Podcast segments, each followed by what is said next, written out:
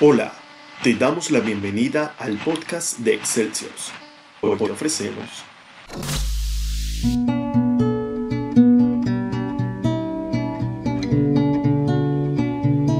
El impacto. Héctor Castrillo se acercó al espejo de su baño y con un gesto frío miró su encía. Llevaba sobre sí un flemón descomunal en la muela, producto del más apabullante terror que sentía por los médicos odontólogos. Quería evitar a toda costa visitarlos, y siempre que pedía turno se inventaba a sí mismo una excusa totalmente barata para fallar en ir. Esto a veces incluía fabulaciones sobre su trabajo, sobre familiares que resucitaban y volvían a morir por tercera vez, y reuniones inexistentes con personas que le eran ajenas e inalcanzables. Un ejemplo de esto sería más o menos así. Me disculpo, doctor, pero mi abuelo, el embajador de Flandes, se accidentó en una fábrica de chacinados. Nos regalaron salamines y tenemos que ir a velarlo para cuidar que el perro no se lo coma. El problema en verdad se le fue agravando y esta vez sí o sí tendría que terminar en una guardia odontológica. Recordó entonces las palabras de su querida madre. Las recordó más que nunca, ya que era muda y se comunicaba mediante lenguaje de señas. Para mitigar su dolor, se hizo unos buches con algún alcohol barato, buches que bebió para darse fuerzas y partió sin demoras al centro odontológico con cierto paso errático.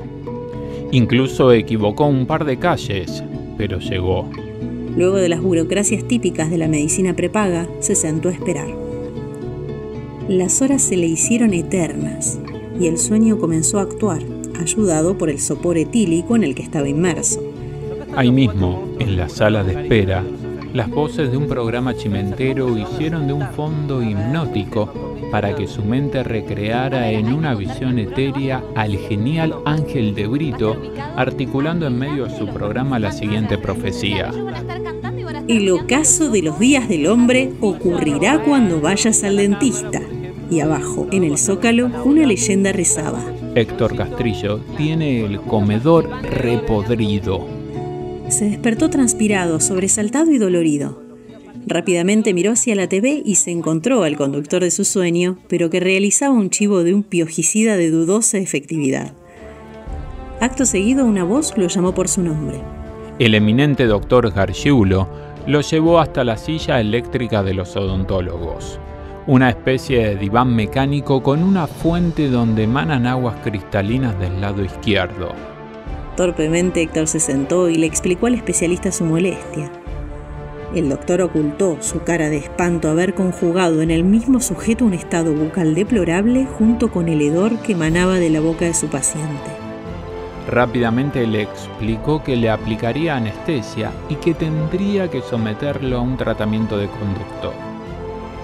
Héctor estaba muy sereno, extrañamente sosegado y permitió que el galeno realizara los preparativos necesarios. En cuanto la anestesia hizo su efecto, el doctor comenzó a horadar con su torno en las profundas cavidades del paciente. Una explosión se oyó a lo lejos, seguida por un temblor.